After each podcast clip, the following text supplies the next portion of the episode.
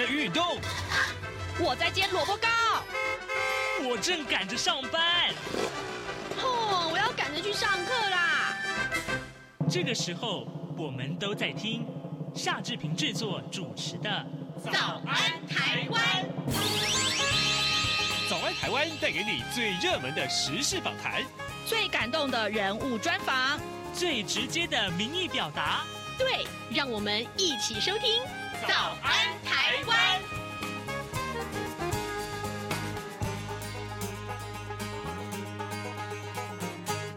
安，台湾！我是夏志平。今天是二零二三年的十二月二十八号，星期四，礼拜四。我们进行的是刘碧荣时间这个单元。待会儿呢，志平就为您连线东吴大学政治系刘碧荣教授。我们请刘老师为大家来解析最重要的外电新闻。过去这一段时间以来，我们看到礼拜天在台湾呢、其实是圣诞节，是那天是圣诞夜啊。嗯、但是呢，呃，你知道吗？呃，这个世界上其实实，因为两场战争，呃，圣诞夜并不平静啊。我们待会儿都会请呃刘老师来我们。带我们来看一看，在西方国家，呃，在这两场冲突之下，我们看到的这个不平安啊、真的是令人遗憾。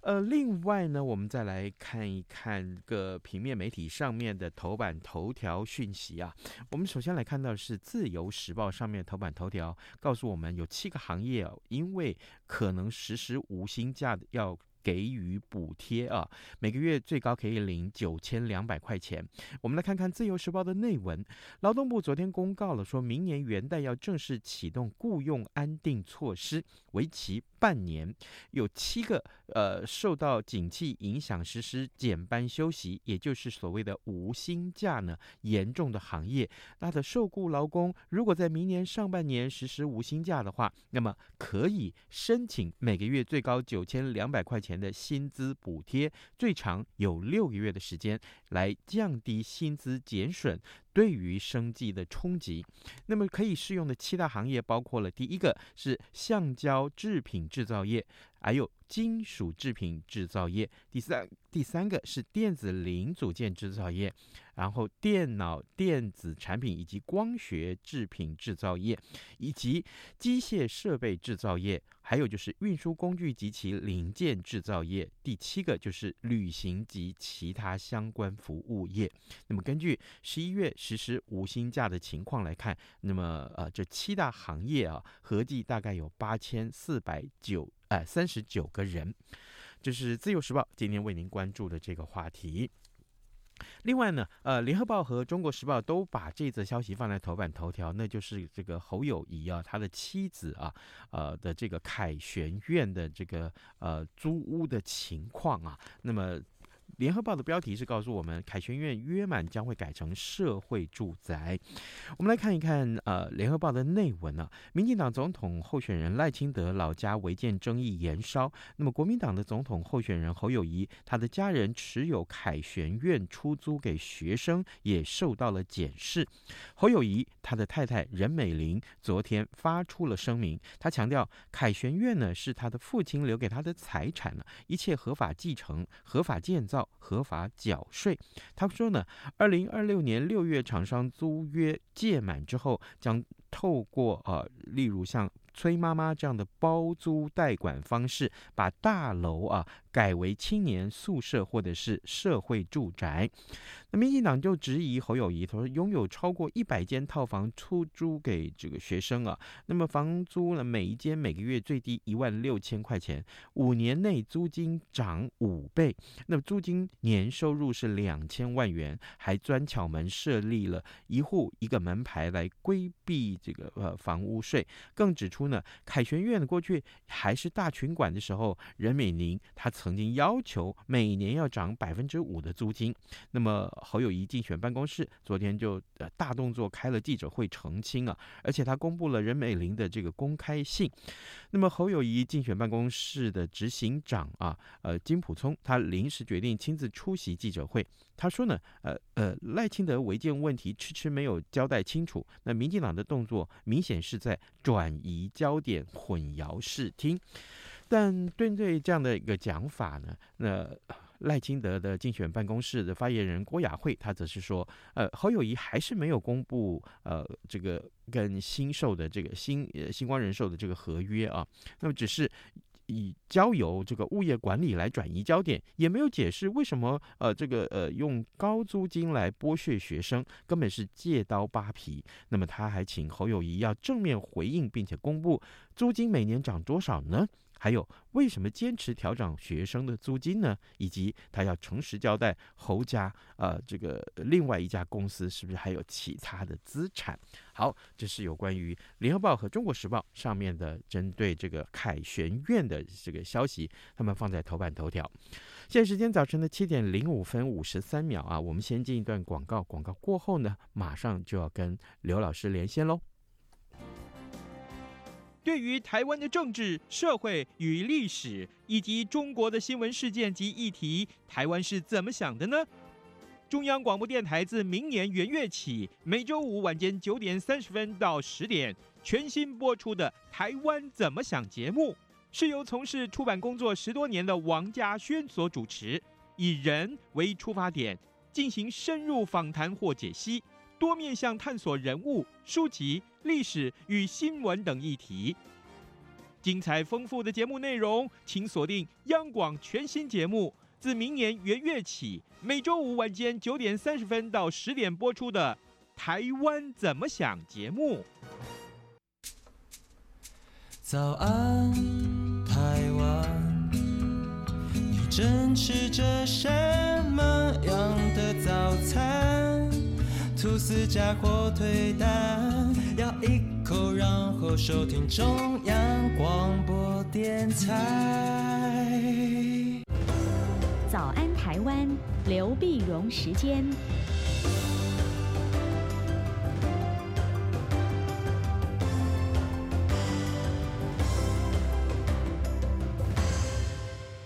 这里是中央广播电台台湾之音，您所收听的节目是《早安台湾》，我是夏志平。此刻时间早上七点零七分二十八秒啊，呃，各位听众，呃，此刻我们要为您连线访问东吴大学政治系刘碧荣教授，我们请刘老师为我们来解说最重要的外电新闻。老师早安，早，各位听众朋友，大早。谢谢老师再度接受我们的访问，谢谢老师辛苦了。老师啊，呃，其实礼拜天啊、台湾时间礼拜天的晚上哈、二十四号的晚上是这个平安夜，那就是圣诞节的这个平安夜，呃，嗯，就在起差不多是这个这样的一个时间，那么全世界又。这几十亿人都在享受这样的一个圣诞节带来的平安的时候，但是却有两个地方其实他们并不平静啊。呃，这两个地方当然就是啊、过去这一段时间来我们在节目里面经常探讨到的以哈的冲突啊、在这个加萨走廊；另外就是俄乌战争啊，在乌克兰。老师，呃，这两场战争的这个耶诞节、圣诞节的这个情景到底是如何呢？对，那么所以这我们也特别特别注意到啊，因为在战争之下啊，呃，大家生活都非常辛苦，嗯，但辛苦，那更是呢，我们首先看这个中东啊，中东你晓得耶稣诞生地伯利恒。伯利恒本来大家最有名的就是那个圣诞树嘛，啊，圣诞树，然后你说伯利恒，然后当时呃耶稣，我们就想场场景就是呃马槽嘛，耶稣马槽里面诞生，但是这次呢，伯利恒的这个教堂呢，它是把耶稣呢放在一个瓦砾堆上面，啊，瓦礫堆上面不是马槽，而且让大家知道说，如果耶稣在今天诞生，他就只能放在瓦砾堆上面，因为其他已经被炮火给炸掉。啊，就是用这种来来凸显说这个战争的这个悲惨啊。那么，呃，事实上在，在在呃，那这个中东的这些基督徒啊，当然也就是非常低调的这这庆祝，没有大肆的过快乐的日子。你晓得，其实中东很复杂。中东我们常讲耶犹回三教，嗯，耶犹就就是基基督教，那天到这个你这个基督教、犹太教和回教，啊，这这个，所以所以所以本来就是。就 这是一不一样，它是三教的三教的一个圣地。那么现在讲说，呃，这个这个耶教啊，就是说这我天我那么那么过圣诞节，所以你可以看到，嗯、呃，教宗呢，他在这个呃这个圣诞的这个弥撒上面也特别就强调，就非常非常的哀哀悼，就谈到这个中东的这个战火啊，呃或者讲场战争的死亡的人数啊。嗯那那这个在乌克兰这边呢，当然我们也特别注意到。就是说，乌克兰跟俄罗斯啊，他们都是东正教。我想在基督教下面有很多教会，那个罗马天主教、希腊正教或者叫东正教。嗯，东正教呢，本来呢，呃，乌克兰是在俄罗斯，在苏联里面呢，当然乌克兰的教会跟呃莫斯科教会是一起的，跟随莫斯科的这个呃牧首啊，东正教的牧首。那结果后来，嗯，俄乌战争一打了以后呢，当然乌克兰的这东正教就分出来了，就是说。不追随俄罗斯的东正教的脚步，就是独立出来。独立出来呢，那东正教本来跟这个呃天主教呢，这基督教呃圣诞节的日子是不一样的。嗯啊，他们用的历法是不一样的，历法不一样。现在本来是明一月七号，一月七号，但是这一次呢，那乌克兰说我要跟西方走得更近啊，所以这是第一次乌克兰的圣诞节是过了十二月二十五号。哦，而不是一月七号，所以所以你看哈，我我我们常常讲说，呃呃，上帝归上帝，凯撒归凯撒，呃，比方说这个政治归政治，宗教归宗教啊，那，可是你这怎么看起来都是宗教都会受到政治影响啊？嗯，两两个，所以圣诞节你说是呃理论上是呃宗呃你你信这个基督教的你的圣诞节，不信基督教叫耶诞节，但是总是一个宗教的节日嘛，呃那但是但是慢慢的后来变成狂欢的日子。啊，那也没关系，但是都不都不希望有政治来干预嘛。嗯，那就我们刚刚讲的讲个例子，你就看到政治明显的一个一个影响到整个整个圣诞节的这个日期啦，啊庆祝的方式啦，其实也让人蛮感慨的。嗯、是老师的这从这个圣诞节的角度来看一看这两场战争，其实这个观察非常有意思。所以那这两场战争到目前为止好像都没有要停下来的感觉，是这样吗？哦，你你感觉到说，好像尤其俄乌战争是比较焦灼了，对，看起来好像这不老是觉得要停要停，半天又停不出来，停不下来。那最近当然，普京也算也传出很多个讯息，说，哎，其实不反对谈判呐，啊，啊那不反对谈判，那我们就看了，呃，可是这里面有一点，我们大家要留意一下。你看，呃，我们以前都觉得，呃，第一第一年到冬天的时候，我们说欧洲团结起来对付俄国，哈，那可能冬天熬不过，啊。哎，你第一年冬天过了，嗯，过了第二第二年冬天也也也应该也要冬天了，是，呃，十二月了，哎，也没看到他们欧洲做什么让步，所以世界能源地图已经重画了，然后整个来源重画的新的能源，我们从别的地方买。买买能源，所以本来像俄罗斯说冬天是对俄罗斯的帮忙啊，嗯，一到冬天多少人打俄罗斯，碰到冬天就铩羽而归，就失败了。嗯，结果这次冬天呢，嗯，并没有让西方减缓对俄罗斯的一个一个攻击或压力，啊，可以看得出来，这冬天就熬过了。哎，那那这样我们来看，如果说冬天熬，这是第二个冬天也都要熬过去的话，那会不会这等于这个呃？嗯，西方国家对于这个适应了这样一个整个能源供应的状况了，那这个战争可能还继续要去打下去了，要真的是没有办法解缓解。现现在现在就是说西方已经西方不西方会有一点就是说就乌克兰疲劳。啊，就是，但是，但是它不是因为说，呃，能源受不了了，然后赶快跟俄罗斯缓和，不是这个原因，要停也不是不是主要原因。那俄罗斯呢？呃，本来西方用经济上去制裁俄罗斯，俄罗斯好像也挺过了，嗯，啊，也挺过了。倒是乌克兰这边就不断的消耗，所以这些新上礼拜的消息传出来，乌克兰征兵的年龄啊，开始要往下修啊，嗯，往下修意思就是说没兵了。对，没兵了，你可以看到乌克兰的常常这兵，看到画面上、电上看到有些全是老兵啊，嗯，就是一个一个都白发的，嗯，哎，这老兵，然后现在就全要往下修，那以后少年兵也要也要也要出来了，哎呀，这个战争打的这个打也是很很可怜的，老人家、小孩子都要上面，那中间这些精壮的打完了。嗯，那那不够，这个这是一个兵源，兵源不够，这个战争打的是个消耗战呐、啊。那那乌乌克兰真的没办法再消耗到这么多的这么多的兵啊、经体力呃这个经济啊、炮弹的武器啊，所以这是这可能是最后造成停止的一个原因。好，呃，各位听众，今天早上志平为您连线访问东吴大学政治系刘碧荣教授。我们先请刘老师呢，是从圣诞节的角度来看待这两场全世界所瞩目的战争也好，或是冲突也好。老师，我们提到了刚刚的这个呃中东的这个战事啊，那么联合国的安理会也有一个呃这样的一个决议，我特别要请老师来介绍联合国呃对于这件事情的呃这个决议的内容是什么？嗯，他这个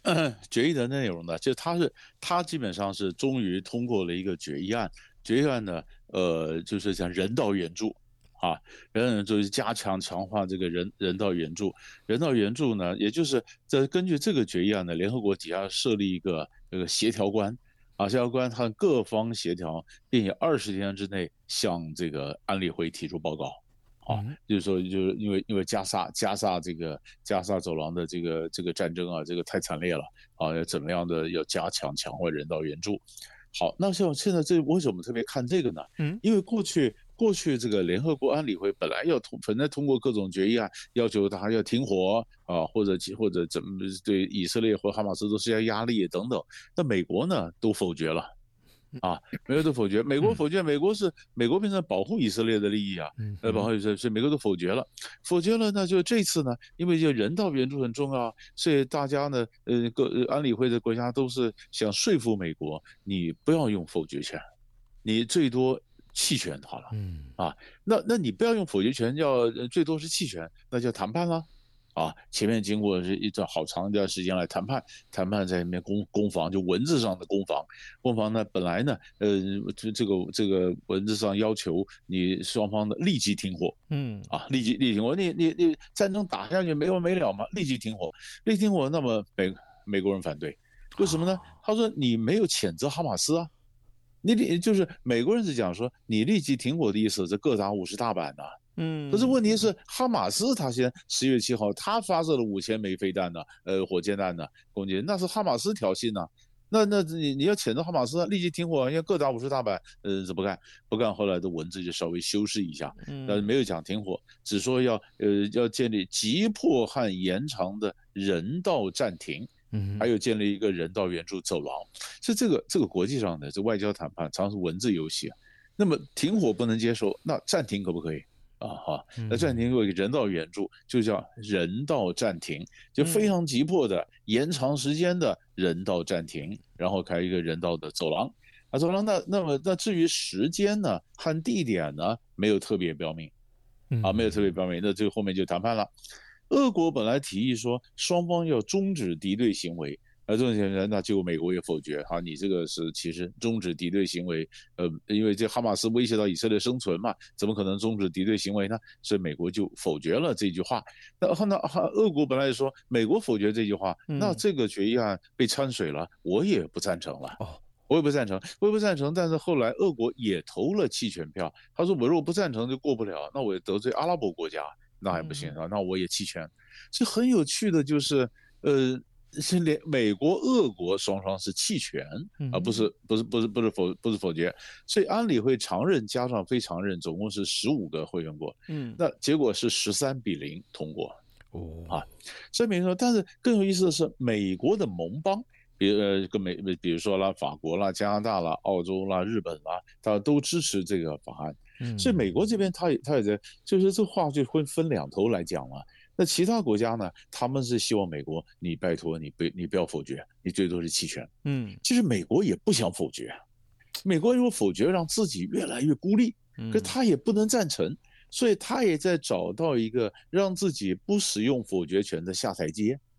啊，那所以大家也希望你不使用否决权，于是文字上就共同在那绕啊绕，绕出来一个美国弃权，大家会满意，美国也避免自己被再度被孤立的这样的一个情境。虽然有人不满意，但这是妥协之下最好的一个产物，所以这要加速对加沙的人道援助。了解，老师，我们在跟这个呃听众们在这个群组里面聊天的时候，有听众对于这国际情势也很关心，但是他们的确也不是很了解。他特别请志平要请教老师一个问题啊，就是为什么美国要跟以色列这么要好啊？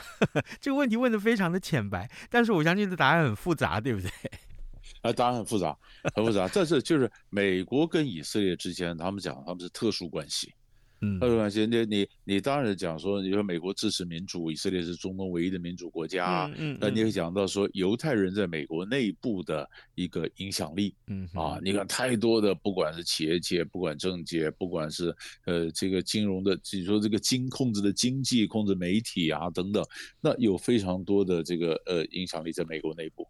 啊，所以不管是在在这国际政治上，或者不管说是美国国内的政治，嗯，其实都让，就所以所以那些你可以看到，有时候美国外交我们常觉得，哎，怎么会跟以色列这么好？嗯，啊，呃，以前别的国家不可能做到的事情，以前这个呃奥巴马，奥巴马是在说这个就跟伊朗签的伊核协议，嗯，那纳塔雅胡担任总理。他是觉得反对，他说不要跟伊朗好，就他是受到共和党控制的国会，然后飞到美国来，在国会演讲，批评美国奥巴马民主党政府的呃中东政策。嗯，你说你说你别的国家你可以想象吗？你到一个国家去批评那个国家的外交政策，那不是很奇怪吗？嗯，对。然后美国美国每一次这样子，纳塔雅胡其实拜登对他也是也是很头大啊，他他的他的联合政府越走越右。然后拜登好几次，而且他的司法改革，美国也不同意你这样子行政权扩大啊，所以美国美国本来拜登就讲说，我对于这个纳塔雅胡呢，我短期内没有请他来白宫访问的这个这种计划，嗯。啊，就是说我帮你冷冻一下，结果十月七号哈马斯一打了以后，拜登就飞到以色列去了，哎呦支持支持以以色列，哎。啊你你不是本来想要给他点压力吗？啊战争一发生了，我马上全力支持，别的国家享受不了这种待遇啊。这种是非常特别的状况，所以这这这这就是刚才今天国际政治上的一个一个现实的一个情形。是好，呃，我相信经过老师的解说啊，呃，听众们应该会有所了解了啊。各位听众，今天早上志平为您连线访问东吴大学政治系刘碧荣教授，我们先请刘老师啊，就这个呃世界上最重要的这两场冲突啊，当然也是影响很大的这个冲突，我们请老师来做了详细的解说跟呃实事的分析。老师，我们既然提提到了美国啊，美国跟台湾一样，明年都有这个大选，只不过一个是台。湾是在明年年初一月，那这个美国这总统大选要到年底去了。可是呢，美国总统大选我们也很关注啊。老师，我们最近看到这个消息，就是说明年一月，这个爱华和爱爱爱荷华州啊，要要举行这个呃初选，但是呢，有法官不同意啊。老师请教一下，这个新闻是怎么去看待呢？对，他有几个出出选了啊，但是那不同意是科罗拉多。啊，科罗科罗拉多州，科罗拉多最高法院是裁定的禁呃禁止川普参加这个初选啊，二二零初选，呃为为什么呢？为什么呢？因为这个法官是引用美国第十四条修正案，这修正案呢是在美国南北战争之后通过的，一八六五年时候通过的修正案，里面有一条叫做叛乱者啊，叛乱者不能担任公职。啊，为什么呢？南北战争，呃，当时他就怕说战争打完了，南方政府的那个总统、副总统也跑来参选联，现在新战后的联邦的公职，那怎么行？你不是叛军吗？就是说，就是通过叛乱者不能不能担任公职，或者到他这个这个十四条修正案呢？那么呃，科罗拉多州的这个最高法院的这个开了第一枪，他就说你这个过去川普不是现在闹的，就二零二零年，呃，选完之后就这个呃，川普不认账嘛，不认账，不愿意。好像感觉不愿意和平交接，然后发动了这个暴民去占了国会等等啊，你这就叛国行为嘛，嗯啊叛国行为，然后然后就不能让他选，不让他选。那么那么科罗拉多州呢，他这个呃如果能不能选共和党的这个候选人的名单呢，在一月五号要能够确认，因为他是三月五号的初选投票，那一月五号要确认，你要从从联邦这边去翻案呢，什么看一月五号能不能翻，嗯啊。但是呢，呃，最新的消息是，密西根州，呃，也有人也打着案子提出来，结果被否决了。哦，就是不能不能用这个，就各州不同调。啊，不能调。那么你刚刚讲爱奥瓦州呢，是最早的，没错，他一月十五号就进行这这个初选。初选的爱奥瓦州里面川粉呢，就是说科罗拉多州那个做法根本都是政治操作嘛，因为科罗拉多是民主党的铁票区啊，嗯，啊他才会这样子。科罗拉多我们的爱奥瓦州他不跟上。那有意思的是，爱奥瓦州呢，川普在呃他是共和党里面支持度是百分之五十四啊。嗯，超过一半呢。嗯，啊，超一超一半。那你说在在另外在在新罕布夏州，New Hampshire 呢？呃，川普也是领先，虽然没有那么高，但也是领先。也就是说呢，结论就是川普在共和党内部势如破竹啊。嗯，势如破竹。所以如果唯一能够挡住川普的，只有司法途径。所以有人就想了，怎么司法途径挡住他？川普目前有九十一个案子在被起诉，等待的审判的还有四个案子。那你说会那后面说是呃刻意使人不当选呢，妨碍选举呢，反正或者能不能这这后面还有很多这个法律的攻防，在政治上的势如破竹。所以最新的消息，川普就讲，我若当选的话，贸易战继续打，啊，跟中国的贸易战，呃，中国大陆的东西在美国挣十趴的税，嗯，天哪，这个所以这个东西也是没没没完没了啊，所以所以这个川普现象呢，可能还会持续到。你说，不管如果他继续选的话，明年一年，美国的政治又回到我们怎么看川普了。所以，老师啊，那您刚刚说科罗拉多州的这个呃法院是禁是引用了这个呃美国宪法第十四条修正案当中这个条款，那他如果真的不让川普呃参加初选的话，那就会不会这个效应扩及到其他州？那有的有的要，有的不要，有的州要，有的不州不要，那这怎么办？这是这不是两难吗？是，所以这就是就是本来呢就也也酝酿的很多州本来就想说，哎，是不是拿这个来挡川普？但川普呢？科罗拉多州是开了第一枪，第一枪。但是我们刚刚讲，密西根州就不跟进了，对，因为你你很少用到这个，因为这里面也是有争议的嘛，啊，呃，你这算不算叛国或者怎么样？所以密西根州就不跟进，就是讲有的州要，有的州不要。对吧？那我们就是就就是看了，那到时候到时候川普是怎么个怎么个选法？这美国联邦最高法院是怎么样的怎么样的判定？这能有没有办法干预？还是那是各州就决定了就定案了？嗯啊，或者有有办法翻案？所以这是研美国美国内政的法律跟政治的一个拉扯。啊，但是也也也可以看得出来，呃，将来也我觉得这会蛮热闹的一个点。嗯，是因为从前根本就没有这样子的案例过啊，是一点不算，啊、一点不算。好，呃，各位听众，今天早上志平为您连线访问东吴大学政治系刘碧荣教授，我们请刘老师在节目中呢为大家啊解说重要的新闻外电。老师，谢谢您的分享，辛苦您了，谢谢，谢谢，谢谢。早安，台湾。正吃着什么样的早餐？吐司加火腿蛋，咬一口，然后收听中央广播电台。早安，暴马仔。这里是中央广播电台台湾之音，您所收听的节目是《早安台湾》，我是夏志平。此刻时间早晨七点二十七分二十九秒了啊！刚刚呃刘碧荣老师口中所说的这川普啊啊喊这个进口。品要课征百百分之十的关税这件事情啊，他说他自己是关税侠哈，哈，哈，然后呢，呃，这个这件事情也放在今天的呃《中国时报》的头版上面，这个位置非常的显著啊。那另外，《中国时报》的头版上面还有这一则消息，我相信也也是很多环保人士或者是呃对于这个核电这件事情关心的人啊，他们也真的是非常的啊、呃、想要知道这个事情的的情况到底如何。日本的核电电监管机构呢，叫做原子能管制委员会，它二十七号解除了东京电力公司旗下啊这个呃呃博奇一与核电厂的这个营运的禁令。那么呃，经过新系当地政府的批准之后，它。这个电厂就可以重新启动运作了。好，那不这个柏崎刈羽核电厂呢，它是位在新潟县，那么横跨这个博奇市，还有就是这个刈羽村两个地方，目前拥有七座这个发电机组。那么台湾在营运的这个核三厂的装置容量大概是呃一百八十点二万千瓦。那么呃柏崎刈羽的这个这个厂啊，他们的这个装置容量则高达八百二十一点二万千瓦，它可以说是世界上最大规模的核电厂。那么的。如果说这个最大规模的核电厂重启的话，其实对于全球的这个呃核电的这个争议啊，我想只会增加，是不会减少的啊。那么它的装置容量其实就是台湾的四点五倍。那到底要不要用核电？呃，这这这个呃消息，这个议题也是总统大选里面大家很关注的一个有关于能源政策的一个议题。我呼吁各位听众可以跟我们一块来关注它啊。